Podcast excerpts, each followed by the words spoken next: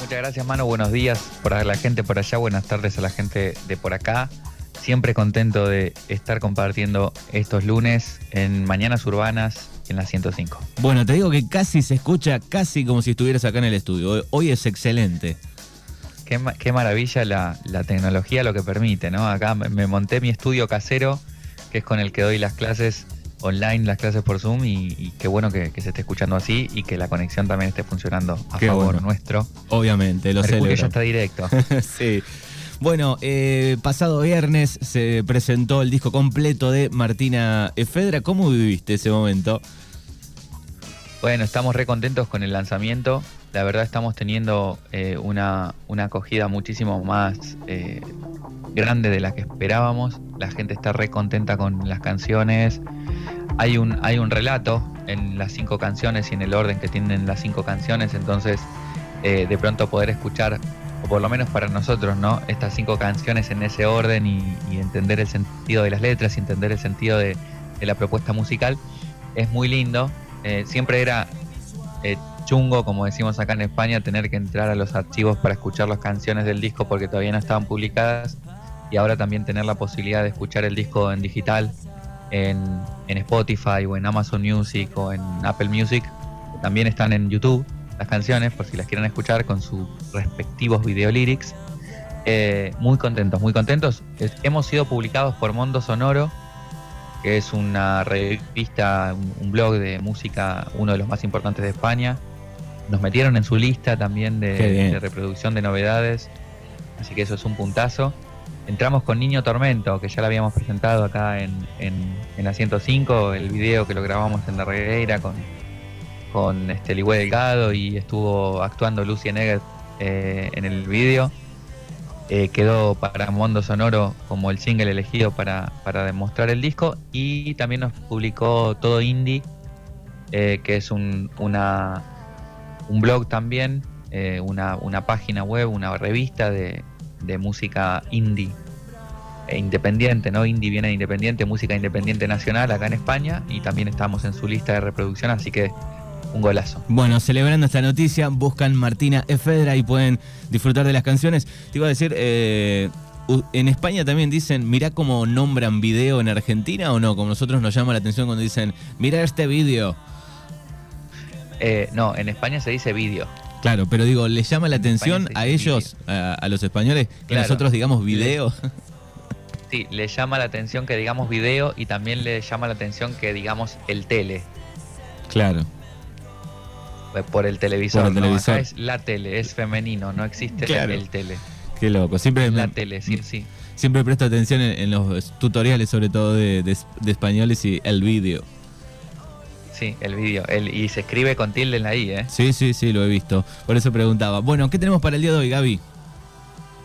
Bueno, hoy he traído eh, una pequeña introducción a eh, la temporada de eclipses que ya estamos dentro de ella porque el 25 de octubre, que es mañana, eh, tenemos un eclipse parcial de sol en Escorpio. Y ustedes saben, ya lo hemos hablado eh, en otras oportunidades en el programa, eh, que las temporadas de eclipses traen una información y que es una información que de pronto no podemos evitar. No, no, podemos evitar vivir, ¿no? porque es un eclipse, digamos, que sucede sobre los cuerpos celestes sobre los cuerpos celestes que más influyen en la Tierra, digamos, todos los días, que son el Sol y la Luna. La Luna por porque es el cuerpo celeste que está más cerca y el Sol porque es el cuerpo celeste que más eh, radiación y, calor y luz emite. Eh, y bueno, gracias a esa luz es que existimos y que vivimos, ¿no? Entonces, un evento astrológico de tal magnitud eh, obviamente genera cosas a nivel práctico a nivel concreto, ya lo hemos hablado, ¿no? Los animales se ponen un poco raros, no podemos dormir o dormimos de más. Eh, de pronto hay como confusiones, siento raro el cuerpo, me pasan cosas, tengo sueños extraños. es una temporada extraña y la temporada de eclipses y también es extraña para, para los animales porque el campo electromagnético de la Tierra se ve muy afectado por los eclipses. O sea, teniendo en cuenta de que de pronto el Sol va a estar alumbrando el otro lado de la Luna y además va a estar eh, parcialmente oculto durante unas horas del día. Entonces eso genera ahí eh, un, cambio en, el campo electromagnético de la Tierra y por supuesto también en el campo electromagnético de cada cosa que existe en el planeta Tierra, ¿no? estamos afectados por esa gravedad. Entonces por eso estas cositas, ¿no? De pronto eh, personas que eh, van normal a hacer pis tienen más retención de líquidos, personas que suelen tener retención de líquidos van más a hacer pis, ¿no? Qué sé yo, cambian cosas y durante estas semanitas que duran los eclipses eh, me siento raro con algunas cuestiones. Eso a nivel, a, nivel, digamos, físico y a nivel concreto.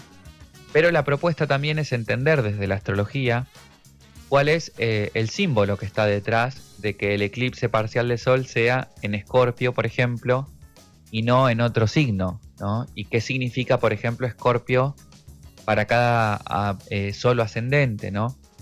Entonces, primero tenemos que entender el código Escorpio. Y un poco de eso hemos hablado, eh, creo, no sé si fue el encuentro anterior o el, anterior, eh, que hablábamos de que eh, la astrología está de alguna manera ordenada según el, clima y según las estaciones en Europa, porque la astrología es un estudio, es una mancia, es una, una, este, una cultura ¿no? que se escribió, que se generó, que se creó aquí en, Europa, en la antigua Grecia, en la, antigua Grecia. Y entonces el, calendario astrológico está basado en las estaciones que se viven acá. Por lo tanto, eh, cuando entramos en, en la época escorpio del año, estamos en pleno otoño. Es el año, es el mes del medio del otoño. Porque el otoño comienza el 21 de septiembre eh, y casualmente Escorpio comienza entre el 21 y el 23 de, octubre, el mes Escorpio, ¿no? Entonces justo es el mes del medio del otoño, estamos en pleno otoño aquí, un otoño bastante particular porque estamos teniendo temperaturas de, déjame de comentarte ahora, de 29 grados, un calor tremendo. Mucho. Sobre todo en Murcia, sí, acá el verano se extiende hasta noviembre. Em, y, en la temporada de otoño pasan cosas. Se mueren los árboles que son, que son de estación, eh, se secan las plantas, eh, la gente empieza de pronto a, que vive en el campo, a prepararse, digamos, para, vivir el invierno, a, tratar de, recolectar y cosechar lo más que se pueda para, para poder, digamos, sobrevivir el invierno con las cosas que nos otorgó el verano. Eh, se, tapan algunas plantas, ¿no? Se prepara de pronto para atravesar la temporada fría y complicada del año. el otoño es un poco eso, prepararse, entre comillas, para morir, ¿no? Para morir en el sentido de, la naturaleza, de todo lo que se muere en el otoño. Entonces, es un. Escorpio eh, eh, es un código que te invita a atravesar finales.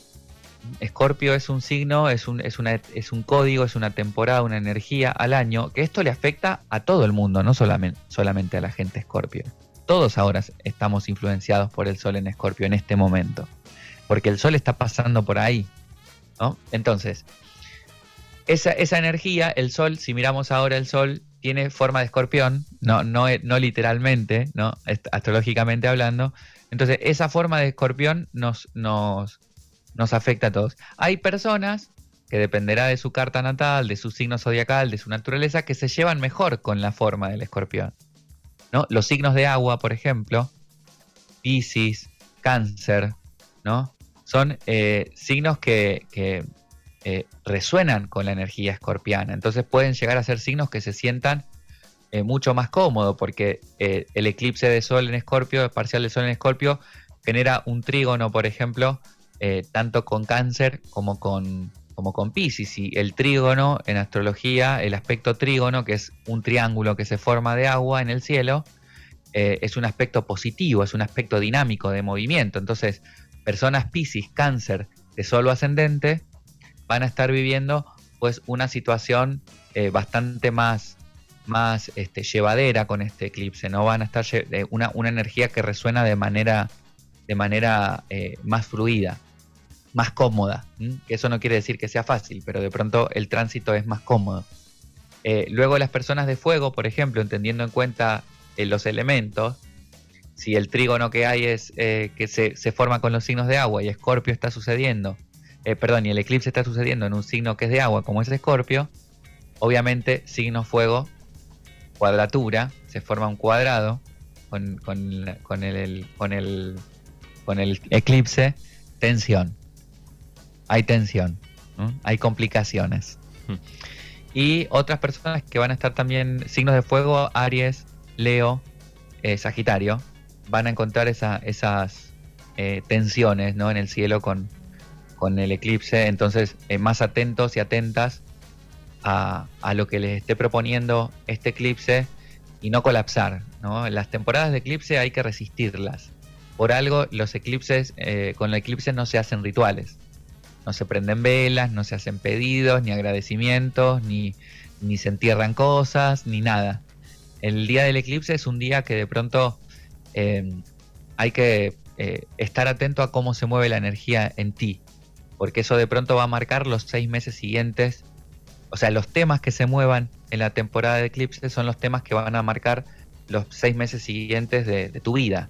Entonces, la gente que está teniendo temas económicos ahora, movimientos económicos de papeles legales, tiene que darse cuenta que son seis meses de laburar con esos temas económicos, de papeles legales, o temas de autoestima, o si hay personas que están trabajando o empezando a trabajar un tema de salud, o descubrieron hace poco que se tienen que empezar a cuidar, o eh, tienen que hacerse unos chequeos, bueno, seis meses ahí de cuidarse, de, de resolver eso. Si hay un tema de pareja, si hay un tema amoroso dando vuelta por ahí, o de familia, de vínculos, sabemos que estos seis meses se van a tratar de estos temas y son temas en donde de pronto el eclipse nos confunde en pleno eclipse, ¿no? Porque de pronto aquello que es el sol que nos alumbra va a estar tapado por la luna, entonces no vemos claro, es una metáfora, ¿no? Y, y, además va a salir a la luz, claro, lo que de pronto la luna siempre oculta, porque durante algunas horas la luna eh, va a estar siendo alumbrada por la otra cara con la luz del sol. Entonces de pronto en estos seis meses también vamos a, empezar a recibir algunas revelaciones que tienen que ver con los temas Escorpio y cómo Escorpio afecta en tu carta, ¿no? Entonces temas Escorpio, muerte, renacimiento, transformación, profundidad, es una temporada excelente para entrar en el inconsciente, para hacer terapia, para resolver cosas que hace mucho que venimos arrastrando, duelos del pasado, ¿no? Eh, superar duelos, procesar duelos. Así que si estás viviendo un duelo eh, por una relación de pareja, por una ruptura, por una pérdida, por un fallecimiento. Es una temporada dura, pero es una temporada de transformación.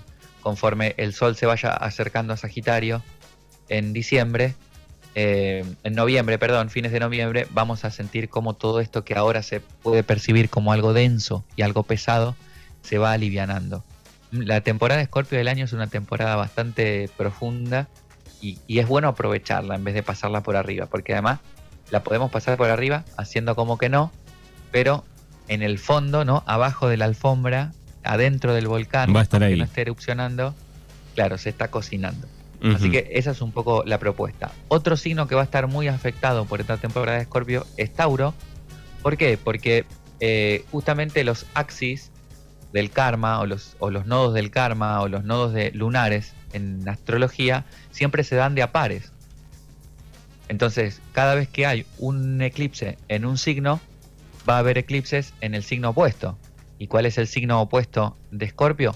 Tauro. Entonces, esta temporada de eclipses se trata del eje nodal Tauro-Escorpio.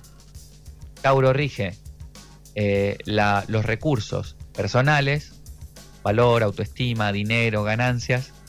Escorpio eh, Escorpio rige los recursos con el otro. Entonces, por eso también esta temporada de eclipses es bastante particular porque se, van a poner sobre la mesa cuentas conjuntas, temas este, de pareja, eh, ¿no? Tenemos que arreglar este tema económico con el grupo, con el trabajo, ¿no? Cuestiones que de pronto mueven, eh, se mueven en los vínculos, profundidades que se mueven en los vínculos y también profundidades que se mueven en la intimidad, porque Scorpio es el signo de la intimidad.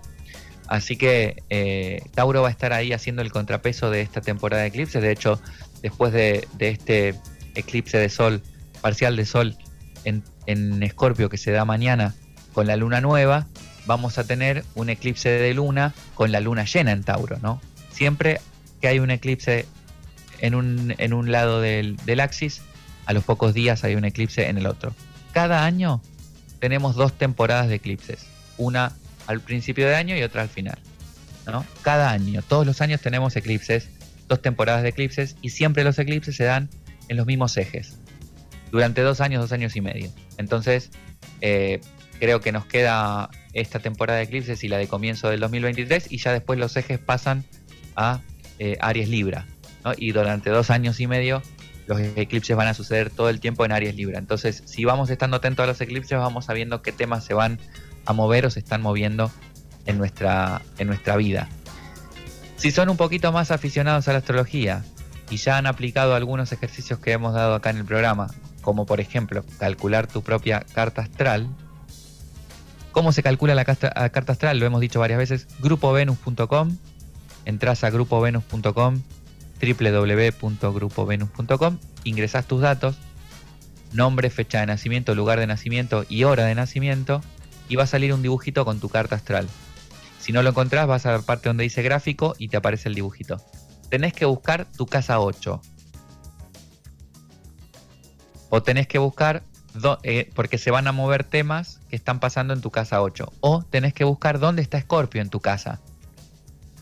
¿No? Si buscas, por ejemplo, Scorpio a mí, yo soy ascendente Pisces, Scorpio lo tengo en mi casa 9. Entonces se van a mover los temas de casa 9 hemos hecho un programa donde hablamos de las 11 casas, de las 12 casas aquí, hace un tiempito. Pero eso es muy fácil de buscar. ¿no? Significado de las 12 casas.